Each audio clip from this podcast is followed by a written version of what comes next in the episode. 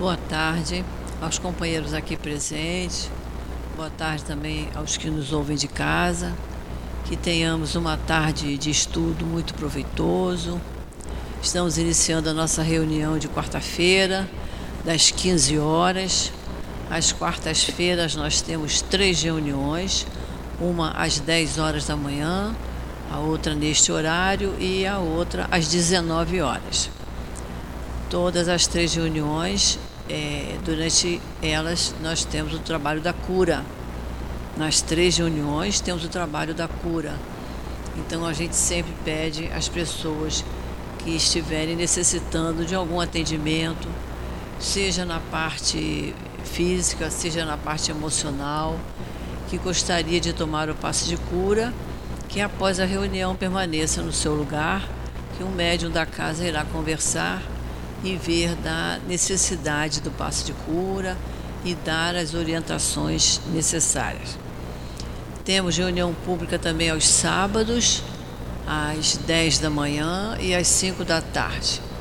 Às 10 da manhã, temos simultaneamente o nosso trabalho da obra social Antônio de Aquino, que funciona lá atrás no telheiro com os adultos e as crianças e os jovens divididos nas salas, de acordo com a idade, todos envolvidos com o trabalho de evangelização. É um trabalho muito importante. A gente sempre recomenda que os pais tragam suas crianças para evangelização, porque é um trabalho que ajuda muito na educação da criança, na formação do jovem, porque eles ouvem o tempo todo sobre Jesus, sobre Allan Kardec, sobre os bons espíritos, e com isso eles vão abrandando sua maneira de ser, seus pensamentos, suas palavras, seu vocabulário. Isso é muito bom e é muito importante. Nós temos depoimentos de mães que dizem que as crianças se acalmaram muito depois que começaram a frequentar a evangelização. Então, isso é importante que a gente participe. Nós temos no sábado pela manhã a obra social e que a gente sempre pede o auxílio de quem puder colaborar, porque as famílias, famílias todos quando chegam tomam o café da manhã e antes de sair almoçam. Então a gente precisa muito da colaboração de todos na manutenção desse café da manhã, que é o que a gente toma em casa, eles tomam aqui também o almoço é uma coisa simples, mas é o que a gente come em casa, eles comem aqui também. Então a gente sempre pede a colaboração de todos. Nós temos um movimento muito intenso na nossa casa, todos os dias, e um lugar em que se tenha um movimento muito intenso, a casa se suja, os banheiros são usados, ficam sujos. Então a gente precisa de material de limpeza. Então, juntamente com o material para alimentação e para as cestas básicas, a gente também precisa de material de limpeza, o que a gente usa na nossa casa. Água sanitária, sabão em pó, detergente e os, né, os, os outros acompanhamentos, que seja a esponja de lavar louça, o pano de chão, a vassoura, o que a gente puder. Olhou no supermercado, vou levar uma vassoura para mim, vou levar uma vassoura para o SEAP também. O que puder trazer certo? Tempero para as comidas, porque às vezes a gente tem tudo e está faltando sal, está faltando óleo. Então vamos colaborar. Sempre o que nós pudermos trazer é sempre muito bem-vindo. O café para trazer, o leite, o pão, o açúcar, o que nós pudermos trazer. Temos também os cursos da nossa casa, de domingo a domingo. Nós temos cursos em vários horários é só a gente escolher o melhor dia, o melhor horário de acordo com as suas necessidades, porque quem trabalha, quem estuda tem seu horário comprometido, mas temos sempre uma folguinha para nós dedicarmos ao estudo da doutrina espírita, que nos acalma, nos equilibra, serena os nossos pensamentos, as nossas atitudes, as nossas palavras e vamos vir à casa espírita o maior número de vezes possível. A gente sabe que aqui os bons espíritos trabalham em nosso favor. Então, quantas vezes a gente chega aqui com aquela dor de cabeça enjoada, aquele mal-estar e a gente sai daqui se sentindo melhor, se sentindo mais leve. Por quê? Porque os espíritos estão aqui trabalhando, estão nos atendendo, todo possível que puderem fazer por nós, eles vão fazer. Então a gente precisa vir mais vezes aqui e precisamos estudar, fazer os cursos. Temos o, livro do curso que está fazendo, nós temos ali a nossa livraria com todos os livros que são utilizados nos cursos. Estudar é muito bom, é muito bom, mantém a nossa mente equilibrada, muito especialmente estudar doutrina espírita, é isso? Então nós vamos iniciando, vamos ler a mensagem de abertura, que às quartas-feiras a gente utiliza o livro Caminho, Verdade e Vida. Hoje é a lição número 109. O título é Acharemos sempre. E está no Evangelho de Lucas, palavras de Jesus assim, ó. Porque qualquer que pede, recebe, e quem busca, acha. E Emmanuel nos explica essa mensagem dizendo: Ao experimentar o crente a necessidade de alguma coisa, recorda maquinalmente a promessa do Mestre quando assegurou resposta adequada a qualquer que pedir. Importa, contudo, saber o que procuramos. Naturalmente, receberemos sempre, mas é imprescindível conhecer o objeto de nossa solicitação. Afirmou Jesus: quem busca, acha. Quem procura o mal, encontra-se com o mal igualmente. Existe perfeita correspondência entre a nossa alma e a alma das coisas. Não expomos uma hipótese, examinamos uma lei para os que procuram ladrões, escutando os falsos apelos do mundo interior que lhes é próprio, todos os homens serão desonestos. Assim ocorre aos que possuem aspirações de crença, acercando-se desconfiados dos agrupamentos religiosos. Nunca surpreendem a fé, porque tudo analisam pela má fé a que se acolhem. Tanto experimentaram e insistem manejando os propósitos inferiores que se nutrem, que nada encontram efetivamente além das desilusões que esperavam. A fim de encontrarmos o bem, é preciso buscá-lo todos os dias. Inegavelmente, num campo de lutas chocantes como a esfera terrestre, a caçada ao mal é imediatamente coroada de êxito pela preponderância do mal entre as criaturas. A pesca do bem não é tão fácil. No entanto, o bem será encontrado como valor divino e eterno. É indispensável, pois, muita vigilância na decisão de buscarmos alguma coisa, porquanto o Mestre afirmou: quem busca, acha, e acharemos sempre o que procuramos. Vamos então fazer a nossa prece para começarmos o nosso estudo de hoje. Querido Mestre Jesus, estamos aqui, Senhor, reunidos em Teu nome, rogando as Tuas bênçãos para cada um de nós que se interessa pelo estudo da doutrina espírita. Pedimos as Tuas bênçãos para os companheiros que vão nos dirigir a palavra. O nosso companheiro Carlos Magno, que vai nos falar de Evangelho, e o nosso companheiro Carlos, que nos falará durante o passe.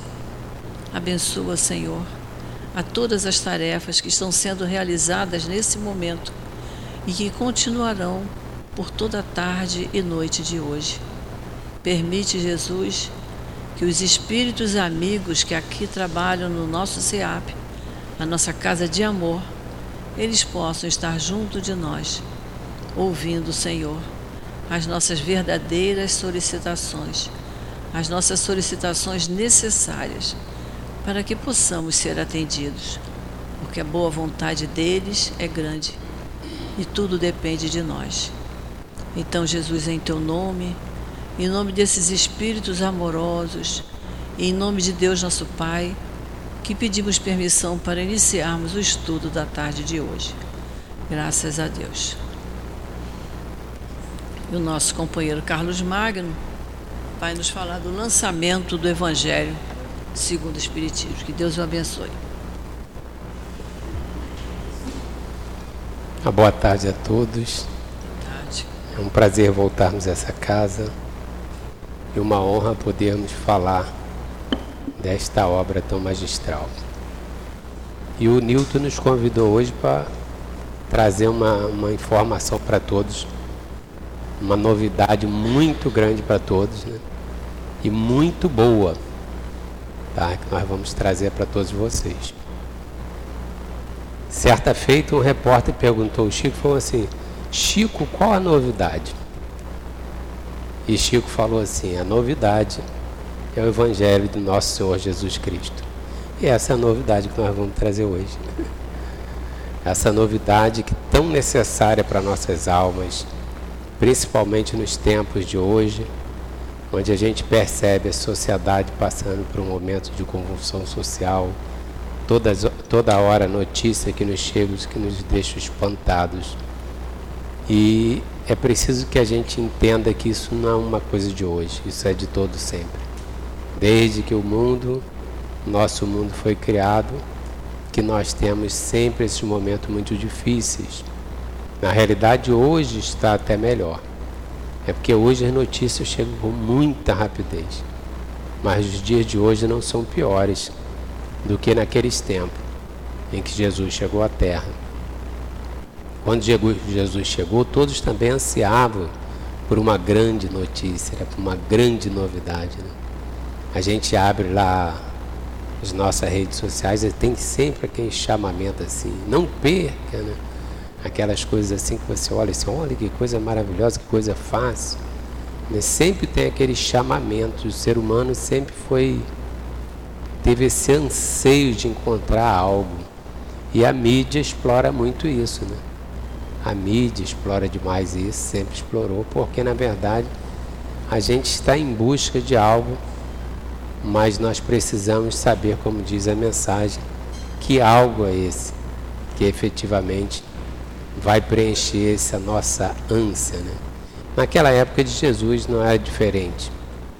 Né? A sociedade vivia sofrida, passando por um momento de muita dificuldade, muitos desânimos, quando Jesus chega trazendo o Evangelho que significa boa nova. Né?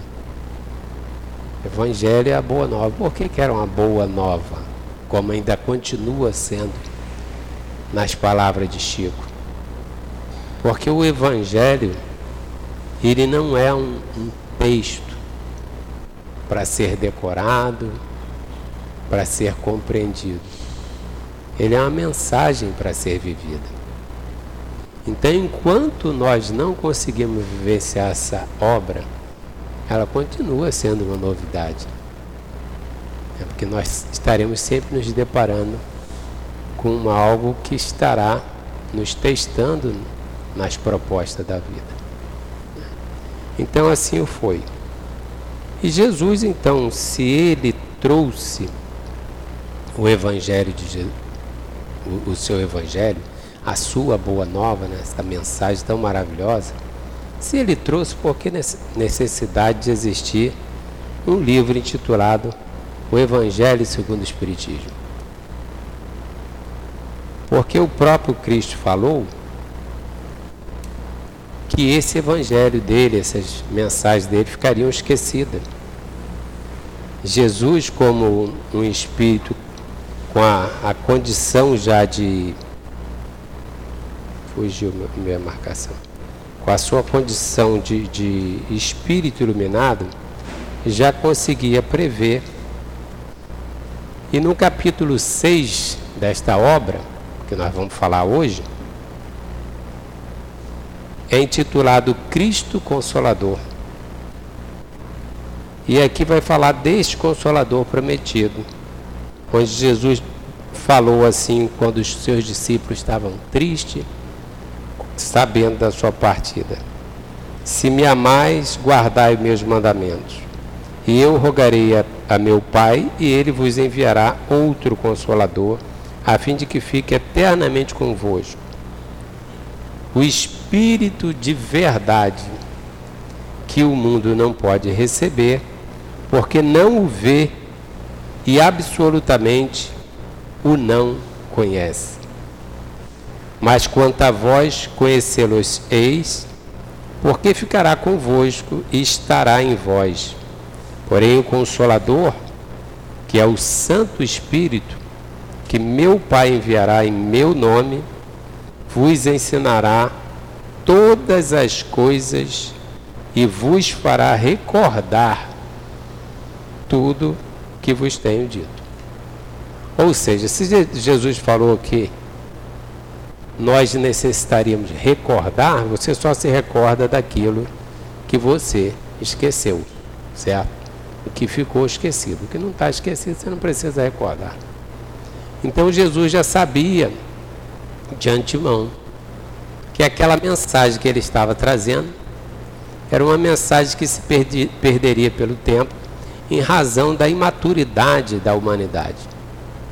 Por isso que Jesus traz a sua mensagem em forma de códigos, em forma de parábolas, porque sendo assim ela atravessaria os tempos e estariam sempre ganhando uma nova interpretação, sem perder a essência do que ele queria passar a todos nós. E na verdade o que Jesus que trouxe, qual era essa boa nova? O que Jesus vinha trazer de novidade para aquela sociedade?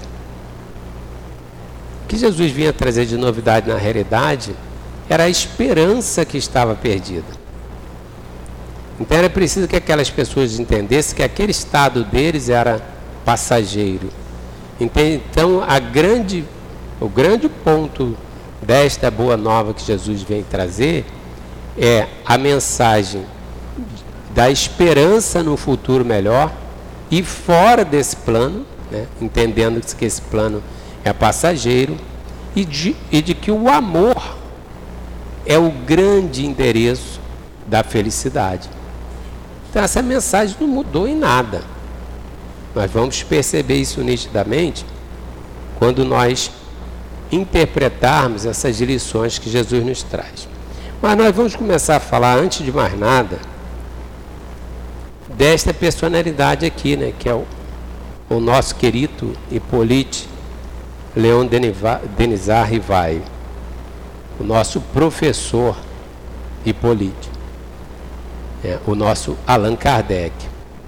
Então, o, é importante a gente entender isso para a gente saber a quem foi legado este consolador. E este consolador foi o que? A terceira revelação. Houve a primeira revelação com Abraão se firmando em Moisés, que era a ideia daquele Deus único. Depois vem o próprio Cristo trazendo a mensagem do amor e prometeu essa terceira revelação que viria de que forma, como nós vimos, em espírito e verdade. Então, desta vez, nós não teríamos mais esta revelação sendo trazida à humanidade através de uma pessoa, porque as pessoas são falhas. Assim ficou bem caracterizado, né? Porque Jesus traz a sua mensagem, mas aqueles que deram prosseguimento Obviamente, seus discípulos mantiveram, mas à medida que eles foram partindo para a espiritualidade, por isso que ele frisou, quanto a vós conhecê-los eis, porque já estava neles, permanecerá em vós. Então ele já sabia que eles já estavam amadurecidos o bastante, então eles já saberiam dessa mensagem, como sabiam. Né? Mas ele sabia que ela se perderia. E daí a humanidade atravessa todo esse período em que o Evangelho ficou completamente esquecido. É, se nós pegarmos as mensagens pós-cristianismo até a chegada de Allan Kardec, a gente vai ver de tudo menos cristianismo. Mesmo aquela essência do que Kardec trouxe. E aí chega então a este moço que nasceu na França e que foi um espírito extraordinário, realmente um espírito escolhido a dedo, né, pelo próprio Cristo. Porque Kardec ele já começa desde sua infância, Kardec já era um espírito com evolução enorme. Kardec com sete anos de idade já falava vários idiomas. Depois, muito novo, ele foi para a escola de Pestalozzi, que era a escola que ficava na Suíça, né? o Instituto de Iverdo, na Suíça. E lá, junto a, a Pestalozzi, ele se tornou um grande pedagogo. É, inclusive, muito em terra idade, Kardec, 14 anos, já ensinava os seus colegas que tinham mais dificuldade, ensinava todas as matérias.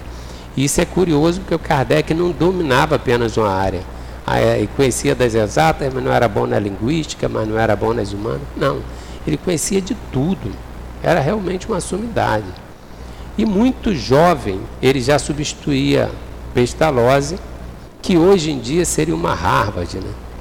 Ele já substituía Pestalozzi na sua ausência, assumindo toda a responsabilidade do Instituto. Né? Muito, isso em torno de 19 anos, depois com pouquíssima idade, se não me engano, em torno de, de 24 anos de idade, Kardec já, já escreve um tratado, que é uma obra raríssima, que era o Tratado de Reforma do Ensino Público da França. Escreveu obra de aritmética, gramática francesa, sabia de anatomia, fisiologia, astronomia, ou seja, realmente era um, um, um espírito com uma capacidade espetacular. E por que, que eu estou falando isso? Porque se a gente for olhar toda a obra de Jesus é uma obra evangélica, ou uma obra pedagógica. Né? Todo o evangelho que Jesus traz, ele é pedagógico. Né? Nós já falamos aqui em certa ocasião, né? Jesus partia do concreto para abstrato, né? do conhecido para o desconhecido, que são procedimentos de uma pedagogia muito mais avançada do que aquela do seu tempo. Então, Jesus usava elementos daquele povo, daquela cultura, daquele hábito. E posteriormente, para que a sua obra retornasse, precisaria realmente da figura de um grande espírito que, além de, do, dos aspectos morais, também tivesse uma competência pedagógica. Porque nós não temos, assim, às vezes, muita noção do que realmente é um espírito conseguir, em tão pouco tempo, compilar conhecimentos que vai ficar para a eternidade. Porque nós, certamente, ainda estaremos reencarnando várias vezes para estudar essa obra, essas obras de Allan Kardec. Então era necessário que fosse um espírito com muita capacidade pedagógica e Kardec foi, assim, um grande pedagogo. E ao seu lado tinha também uma grande professora, uma grande mulher. Né? Amélie era um, realmente um, um espírito maravilhoso que deu toda a sustentação também necessária. E Kardec, ele era um homem de ciência, né? ele foi um grande pesquisador do magnetismo. Quando Kardec se encontra com o Espiritismo, lá por volta de 1854, ele já era conhecido, um, um grande estudioso e pesquisador do magnetismo. E foi através de Fortier, também um outro, um amigo também estudioso, que ele começou a, entrar para esse campo do, do, do, espiritismo, não que não existia, né? mas da pesquisa dessa, desses fenômenos espíritas, que ele então começa a mergulhar. Então vejamos, 1854 ele começa a entrar em contato com as tal mesas girantes. Né? E um pouco tempo, 1854 até 1869, quando Kardec parte. E ele começa a mergulhar e se dedicar integralmente. E quando nós falamos integralmente, é integralmente. Ou seja, quando ele não estava nas suas atividades laborais, ele estava dedicando-se a receber milhares de cartas, que às vezes a gente não tem noção. Você pega o Pentateuco, você pega o livro dos Espíritos, né, com suas 1019 perguntas, aí você fala assim, poxa, ah, mas ele vem recebendo os espíritos, né? O espírito já deu assim, ó, escreve aí, primeira pergunta. não foi isso não. Kardec recebia milhares de cartas de várias instituições naquela época, de médios do, do mundo inteiro, e ele tinha o trabalho de receber, de avaliar, de analisar aquelas psicografias, tudo aquilo que chegava, para compilar aquilo, formando os lotes de assuntos, de temáticas que tivesse a mesma ideia, e depois organizar. Então, todo o trabalho de organização da obra foi feito por Kardec, mas obviamente que não foi Kardec sozinho. Sozinho, enquanto personalidade aqui na Terra, sim. Mas quem assessorou Kardec? Todos os grandes vultos que tinham passado pelo, pela Terra, né? Desde Sócrates, Platão, aqueles espíritos, Aristóteles, trabalharam nessas obras, tá?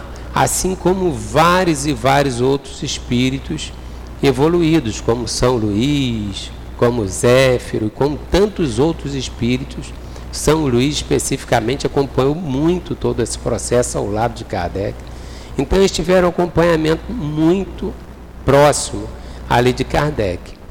Mas tem um espírito em especial que tinha uma relação direta com Allan Kardec.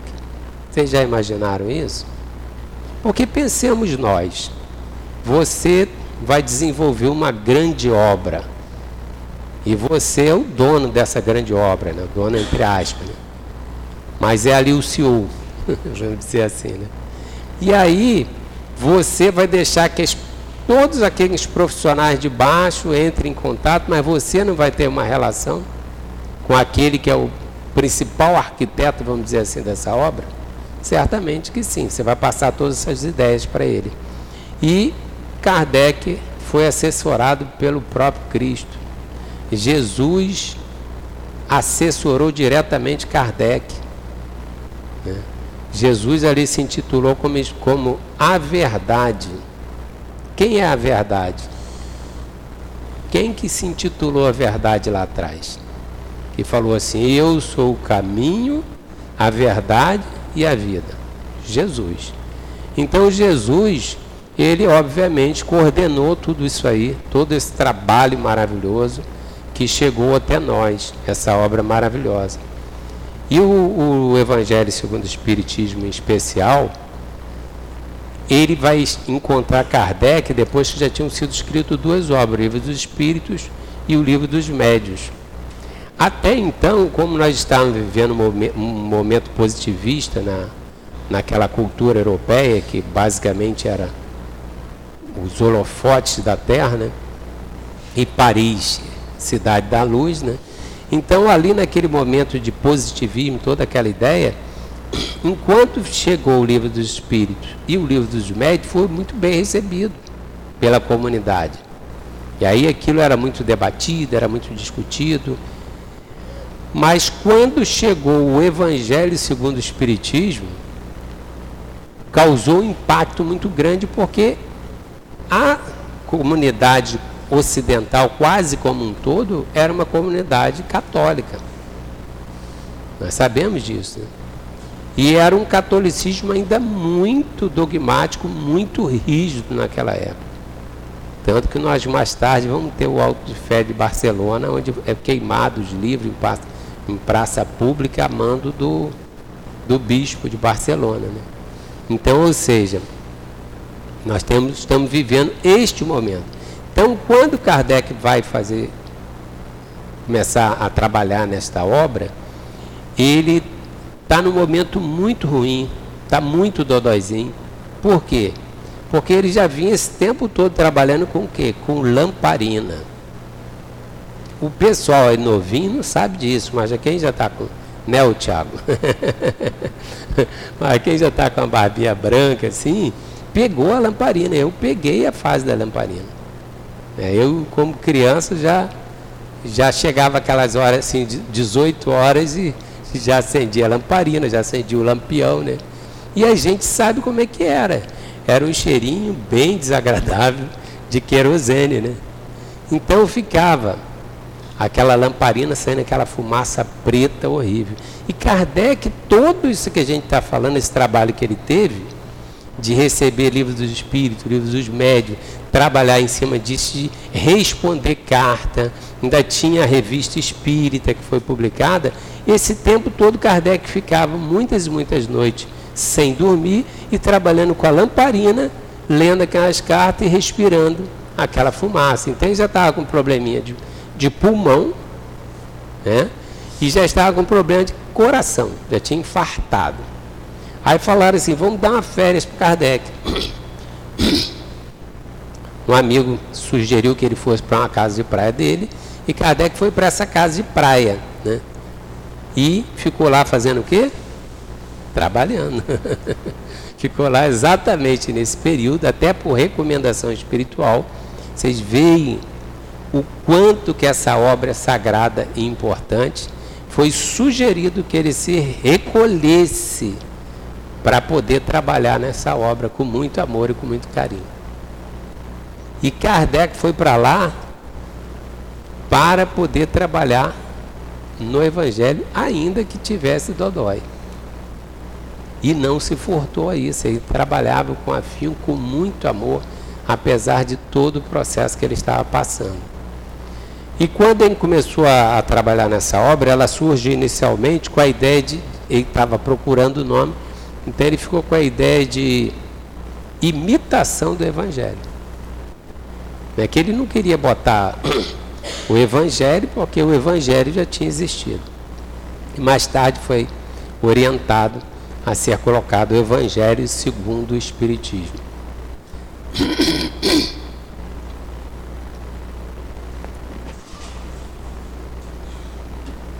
Quando falamos de Evangelho segundo o Espiritismo,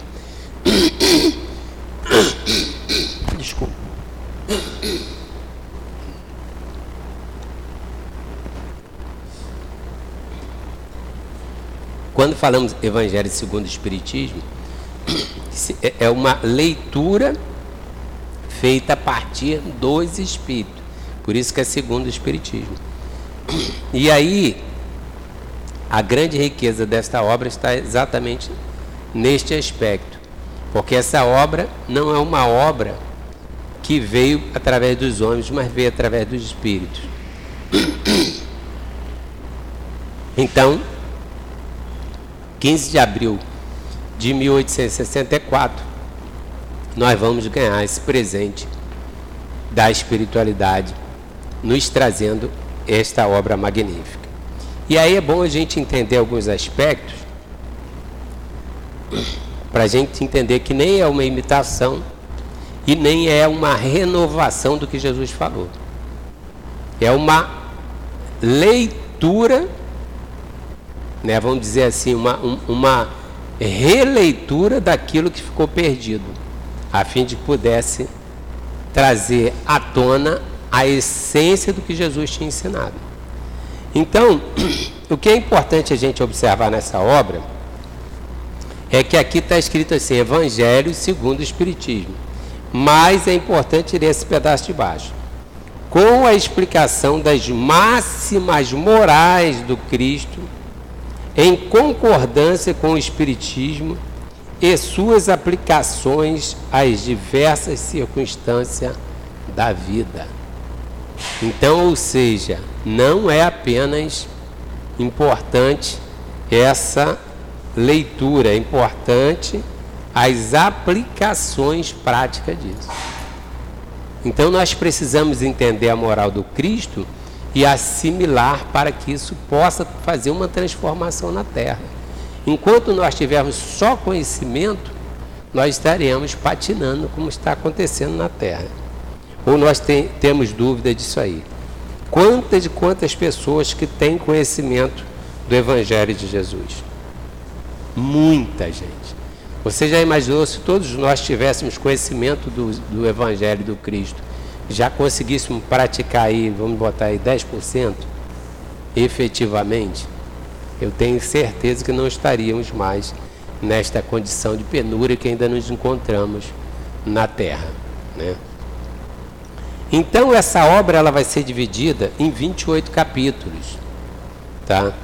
E tem algumas questões muito bacanas aqui. Tem o prefácio, Esse prefácio é muito interessante, que é uma, um, uma eles utilizaram a própria fala Espírito de Verdade para trazer esse prefácio, é muito bonito, tá?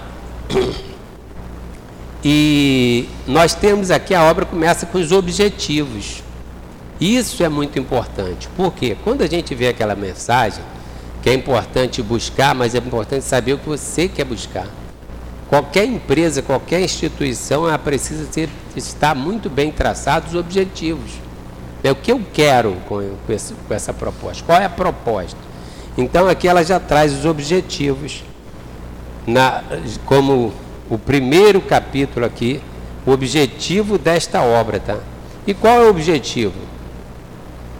O objetivo é retornar, trazer à tona todas essas lições que Jesus passou para a gente. Não tem nada de novo. Tá? Por isso Chico falou que a novidade continuava sendo o Evangelho do nosso Senhor Jesus Cristo. Então, o primeiro aspecto, que é um, um ponto que acho interessante, quando gente vai falar aqui no, no item 2, né, da autoridade da doutrina espírita, por que, que nós, nós vamos ter essa ideia? A autoridade da doutrina espírita, por quê? Porque realmente ela não vem dos homens, ela vem direto de Deus, ela não tem uma interferência humana. Né? Tem as interferências humanas são os nossos equívocos, mas a, a obra em si ela é, é perfeita, tá? Então, o primeiro aspecto, ela não vem do homem, é a simplicidade com que ela resgata do Evangelho de Jesus. Porque o Evangelho, por um certo ponto, teve uma época que o Evangelho só era lido em latim e ficou misturado com outros conceitos dos fariseus, etc. Então, na verdade, quando ela traz, ela traz a essência do que Jesus falou de forma simples. Não tem dificuldade para que as pessoas leiam e entendam o Evangelho. Né? A igualdade que Jesus já pregou, né? Porque ela é tão, foi tão interessante esse trabalho de Kardec, as obras básicas sempre foram muito baratas. E hoje você consegue todas as obras básicas de graça em PDF na internet. Então nunca se teve a ideia de obter lucro com a venda dessas, desses ensinamentos de Jesus, mas sim divulgá-los. Então é uma obra que está ali trazendo igualdade acessível a todos, tá? E a universalidade, que é um ponto também que compõe esse, esse bojo dessa questão dessa autoridade. Por quê? Porque quando Kardec separava essas mensagens, ele percebia se aquelas mensagens estavam sendo passadas em todos os lugares. Ele não pegava, ah, essa aqui tá boa, gostei dessa não. Ele comparava e percebia se aquela mensagem tinha um caráter universalista de ensinamento, tá? E um outro aspecto muito interessante é a concordância. Né? Porque não adianta você ter todos esses aspectos e isso está destoando, não tem uma, uma concordância entre si, não tem uma concordância com os ensinamentos do Cristo. Então, necessário era que isso aí estivesse dentro mesmo daquilo que Jesus trouxe para cada um de nós. Depois, no capítulo 1, isso é, perdão, isso aqui foi introdução, tá, gente? Toda essa riqueza da introdução. Depois, no capítulo 1, já vem a ideia de não destruir, não vir destruir a lei. Porque quando Jesus chega, o que que os, ele era cobrado? Se os ensinamentos dos, do Velho Testamento se não tinha, se tinha se perdido. E Jesus fala: não vim destruir a lei, aqueles ensinamentos trazidos pelos profetas, trazidos por Moisés, mas dar-lhe cumprimento. Porque a lei em si era maravilhosa. Se você pegar Gesiel lá do livro Paulo Estevo, né, que depois vai se tornar o Estevo, se você pegar Gesiel, Gesiel, desde que era Gesiel, antes de se tornar cristão, já era um ser maravilhoso. Só com o conhecimento dos profetas e de Moisés. Então, os ensinamentos sempre existiram de forma maravilhosa, mas era preciso dar cumprimento. Tá? Nesse ponto aqui, acho que existe interessante que vai existir uma conexão também do livro dos Espíritos nesse capítulo, falando de destruir, não vir destruir a lei, é porque o Espiritismo não vai jogar nada fora do Antigo Testamento, da primeira revelação, nem da segunda. Ele vai juntar todas essas revelações, trazendo agora a luz da espiritualidade sobre isso, mas sem desprezar nada. E hoje nós temos figuras maravilhosas como Haroldo Dutra, Jorge Elirati, que são pessoas que têm um profundo conhecimento do Velho Testamento e fazem conexões maravilhosas. Existem aulas aí de graça no YouTube para quem quiser sobre o Velho Testamento. Tá? Então é, esse papel dessa, dessa conexão, dessa universalidade dos ensinamentos é muito bom, porque esse evangelho não, não vem com a ideia de ser para os espíritas, não. Isso aqui pode ser estudado por qualquer um, mesmo que a pessoa não queira ser espírita, mas quer estudar. É bacana. Que bom seria que todo mundo estivesse estudando.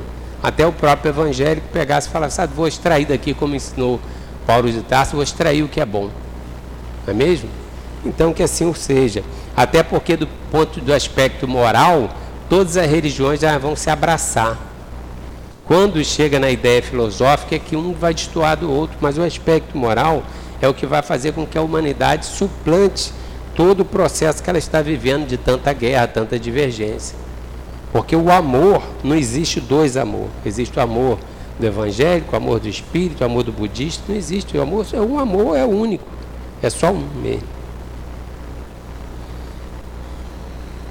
Depois nós vamos entrar naquela parte que Jesus fala: Meu reino não é deste mundo.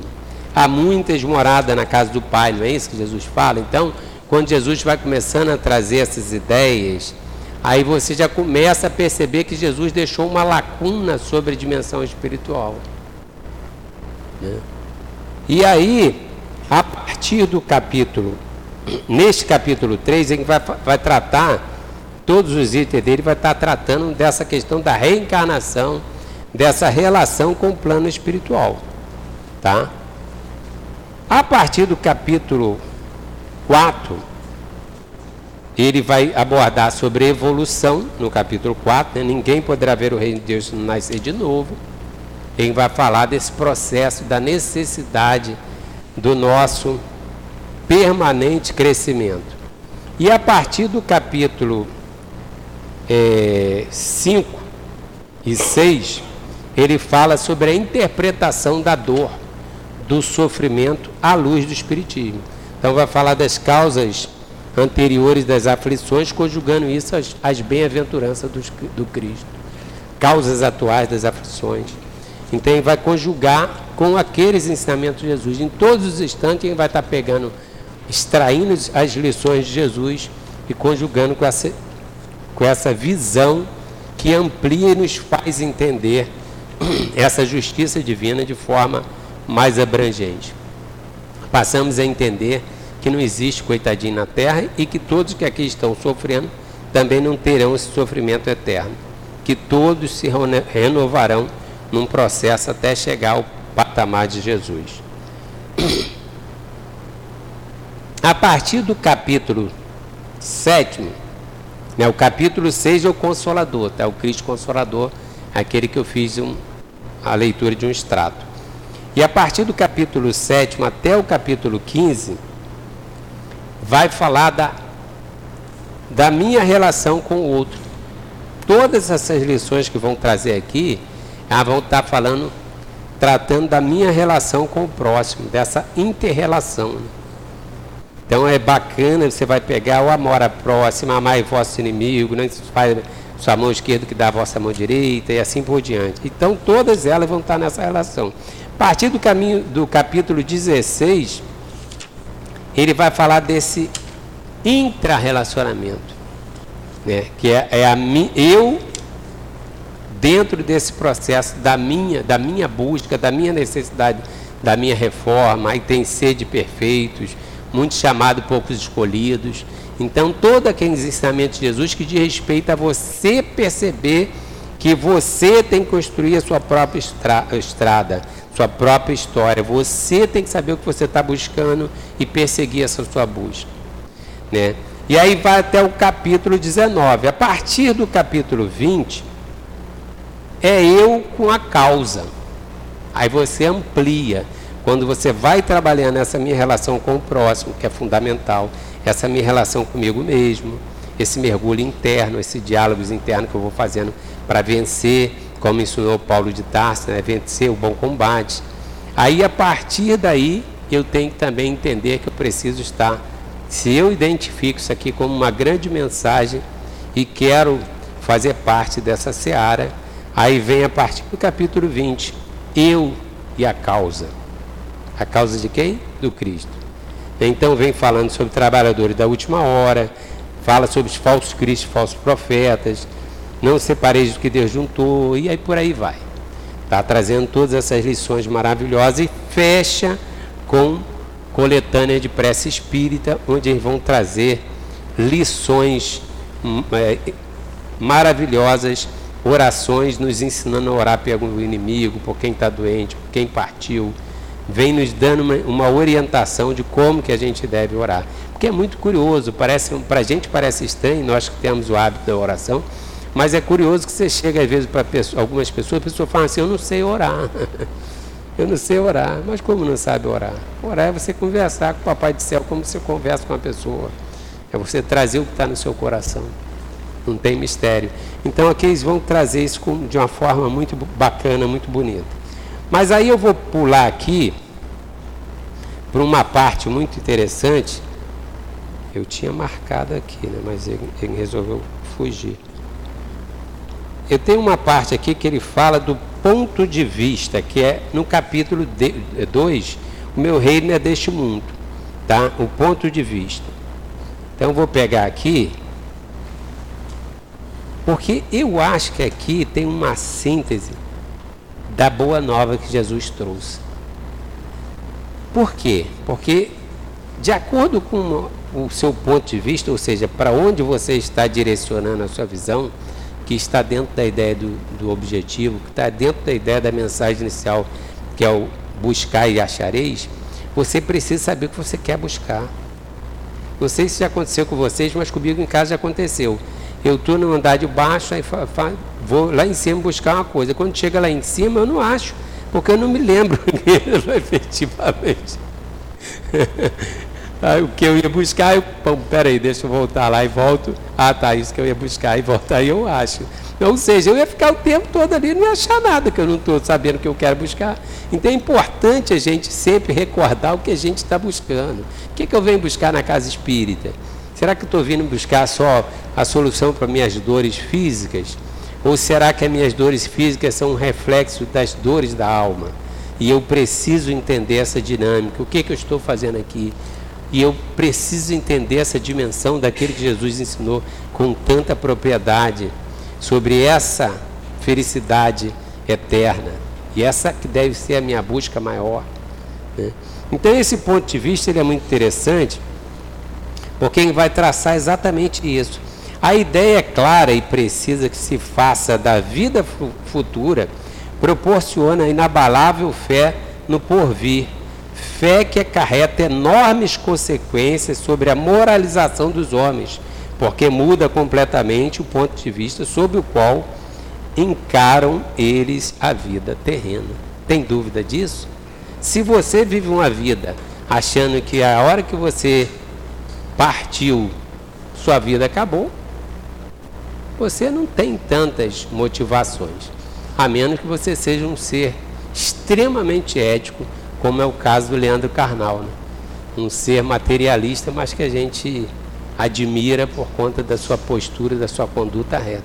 Mas, via de regra, a pessoa se perde pelo caminho, quer gozar os prazeres incessantemente, porque acha que a vida vai acabar. Mas se você imagina, imagina, se você passa a entender que a sua vida não acaba, encerra-se a existência, mas que a vida continua, muda de figura. Que aí você começa a trabalhar todas as suas, as suas ações não mais para a expectativa de vida, né? ah, 70, 80 anos, você começa a projetar para a eternidade. Eu agora vou planejar a minha vida para a eternidade. Então muda, e foi exatamente essa novidade que Jesus trouxe à humanidade. Olha, a vida não é só isso aqui, a vida vai continuar, tá? ela vai prosseguir. Então, quando você passa a ter esse olhar, esse, essa mudança do seu ponto de vista, de tirar da vida física e projetar para a vida espiritual, tudo muda. Efetivamente tudo muda.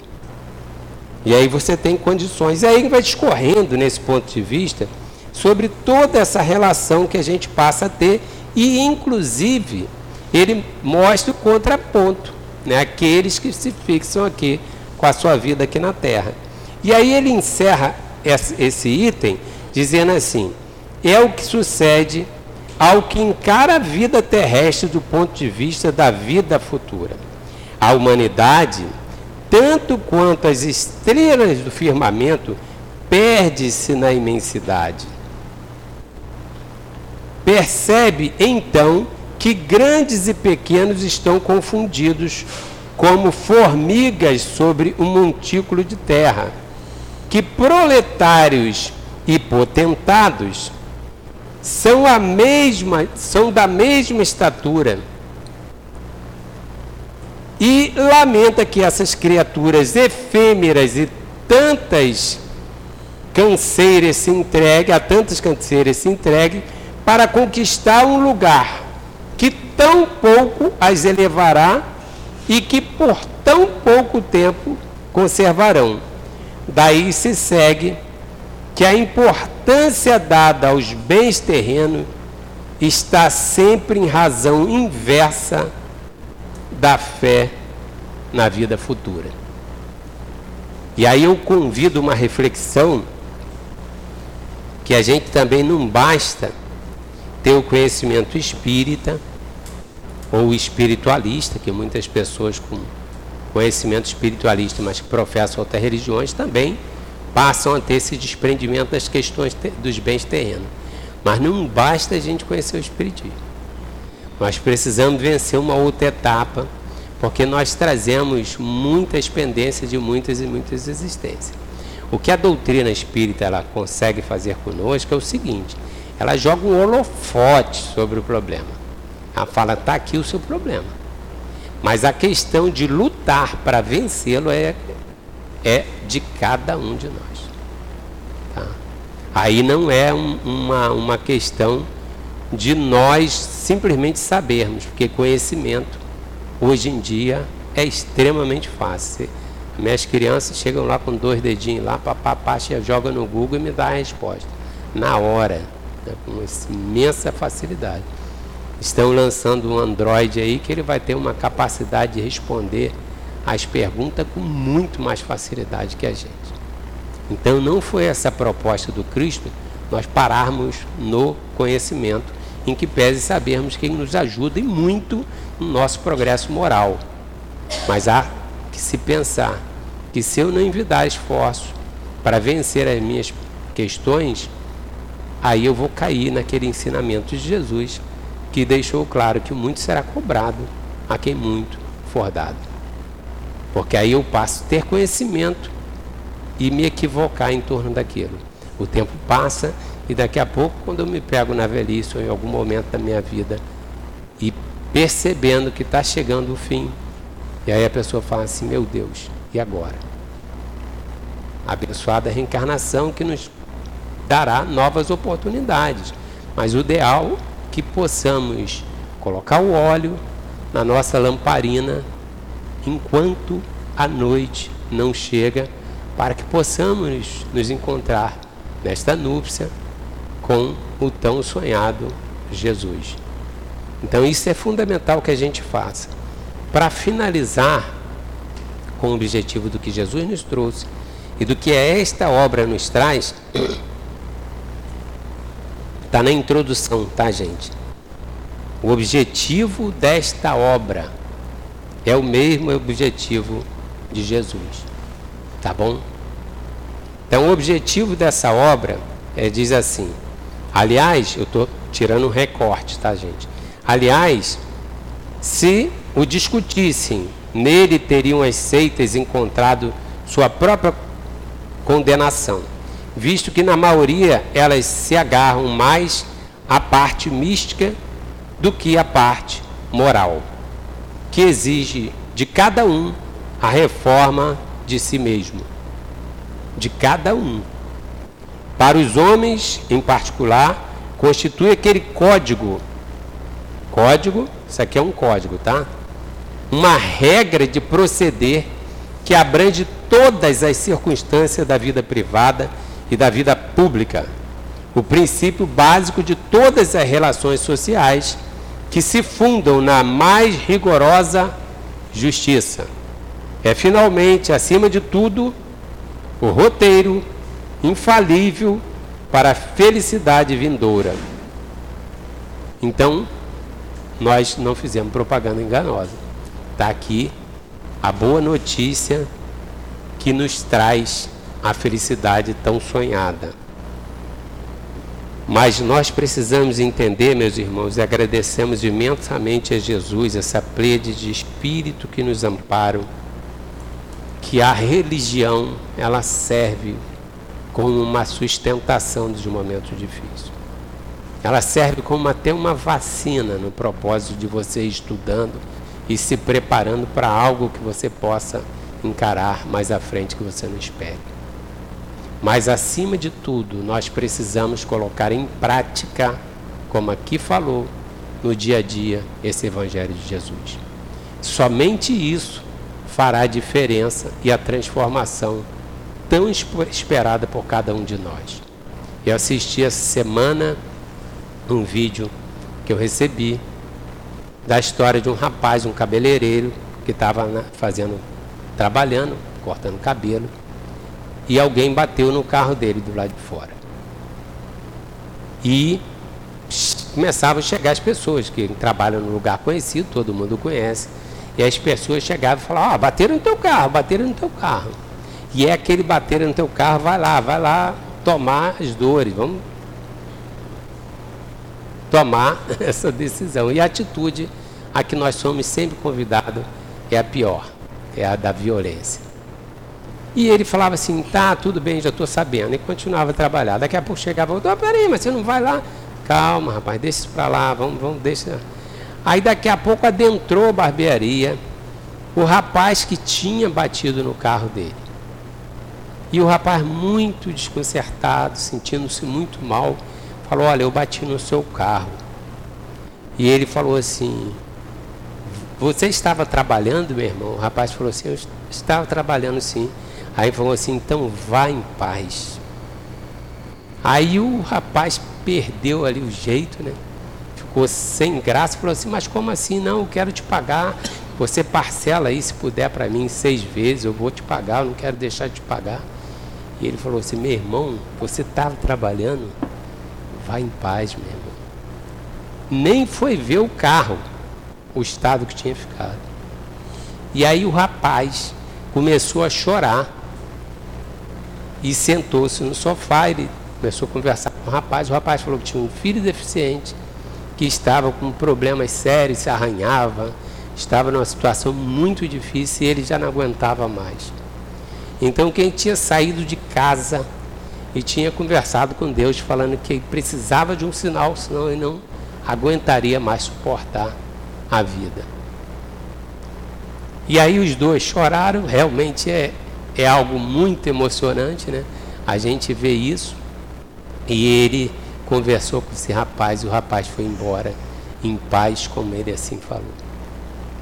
Então a gente percebe que não sei se aquele moço tem religião, não sei se ele tem tantos anos estudando o Evangelho de Jesus quanto eu estou estudando, mas eu tenho plena certeza que naquele momento a atitude dele foi um espelho que eu anseio, no momento de uma prova dessa, poder ter essa mesma dignidade, essa mesma postura cristã. Se nós vivermos no mundo desta forma, com a não violência, apregoada por um hinduísta, nós certamente conseguiremos ser cristãos de verdade. Que a paz de Jesus nos envolva e que possamos valorizar imensamente esse código, esse tesouro que nos foi relegado com muito sacrifício por Allan Kardec. Muita paz para todos. Como foi bom para nós assistirmos aqui a palavra, o estudo do nosso companheiro Carlos Magno. E vamos passar a segunda parte da nossa reunião, que é dedicada ao trabalho de passe. Pedimos aos médiuns que se posicionem, enquanto nós outros vamos nos acomodar da melhor forma possível, lembrando que todos nós temos um anjo de guarda que está junto de nós, ouvindo as nossas súplicas. Vamos fechar os nossos olhos.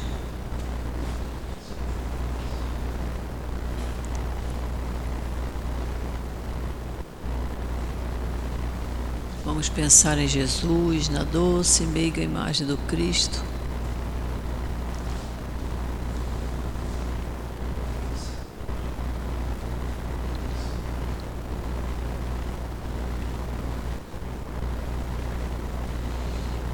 Querido Jesus, é chegada a hora do passe, Senhor.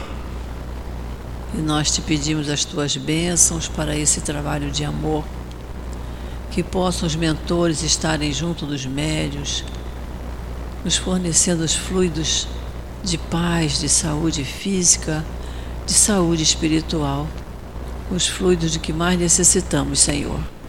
Então nós te pedimos, Jesus querido, Jesus amado, que abençoe esta hora, a hora do passe. Assim como nosso querido palestrante ao final mencionou, aquele que saiu e acabou colidindo no veículo do outro, antes de sair, ele pediu. Pediu a Jesus que pudesse ajudá-lo diante das dificuldades que ele estava encontrando com o seu filho. Assim, é a forma de pedir. Ele pediu e encontrou. A resposta veio imediata, ainda que por meio de um acidente. Aquele rapaz, o barbeiro, ele soube entender, ele soube aplicar a lei de Deus a lei do amor.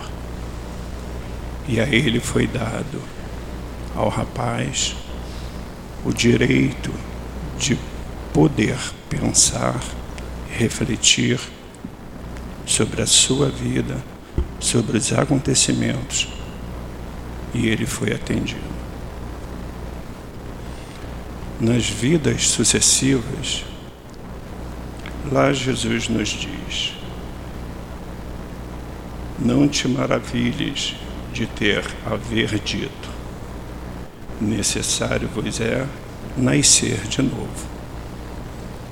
Assim, queridos irmãos, todos os dias, quando levantarmos, à tarde e à noite, devemos fazer nossas orações e saber pedir pedir para poder ser atendido. Seja o pedido pelas palavras, seja o pedido pelo pensamento. Saibamos que Jesus, que o nosso Deus, é justo e soberano. E Ele nos dará tudo aquilo que que nós pedirmos. Mas se o nosso pensamento for para o mal, receberemos o mal. Então, que tenhamos em nossa mente, em nosso coração, o melhor, para que possamos receber o bem e o melhor. Que assim possa possamos seguir nossa evolução para a nossa vida eterna. Que Jesus nos abençoe hoje e sempre. Graças a Deus. Vamos ouvir agora a mensagem do plano espiritual.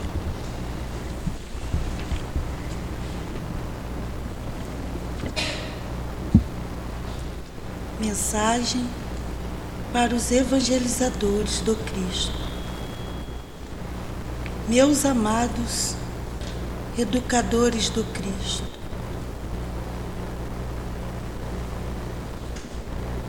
venho alertá-los ao caminho que cada um de vocês devem seguir. Para algum de nós, antes de reencarnarmos, nos comprometemos com a direção do orbe, com os espíritos superiores. E com isso, muitos de vocês se comprometeram em educar, ajudar almas que muito ainda precisam do amor de vocês e precisam ser disciplinados, educados por vocês, para que amanhã tornem-se homens de bem, homens responsáveis. Vocês acham que estão no trabalho de evangelização por quê? Porque fizeram tudo certo já pensaram, porventura, são os mesmos que abandonaram? São os mesmos que em tempos passados deixaram de ajudar? São os mesmos que negaram o pão, deixaram a relento? Pensam reflitam nas palavras. Nós não julgamos vocês. Também não estamos aqui para corrigi-los, cobrá-los, mas sim para orientar cada um de vocês. Nós sabemos, tem livre-arbítrio eduquem, sejam disciplinadores do Cristo, cuidem, sejam cuidadores como o Mestre Jesus foi. Ame-os, mas corrige-os. Sejam firmes para que esses espíritos possam agradecer vocês mais tarde e que vocês aprendam para que não venham a ser como muitos dos homens que falharam com suas nações, porque não saber, não souberam amar, não souberam educar. E o amor que tinham era um fútil, amor esse que foram capazes de se destruírem. Pensam que o codificador não amou? E o que acham do Mestre Jesus? Pois bem, eles foram firmes no que falava. O codificador também educou Mestre Jesus, a, o Mestre, até os que diziam doutores, ele educou. Nós estamos tristes ao ver as nações se perderem pela falta de homens disciplinadores, de homens educadores, que sigam um modelo, que sigam a Jesus e Kardec. Preces, prece uns pelos outros e salve-os, salve-os, salve-os que ainda querem. Paz, nós estamos com todos vocês. Não duvide do nosso trabalho com vocês. Trabalhem e nós o guiaremos. Um irmão trabalhador do Cristo.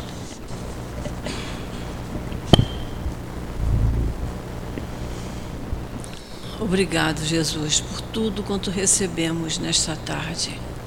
Obrigado por termos aqui esta casa de amor, onde nos sentimos acolhidos, onde saímos daqui equilibrados, amparados totalmente por essa paz que nos é recomendada.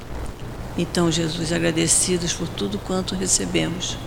Em teu nome, Senhor, em nome dessa coluna de espíritos amorosos que aqui trabalham incansavelmente, em nome de Deus, nosso Pai, pedimos permissão para encerrarmos o estudo e os passes na tarde de hoje. Graças a Deus.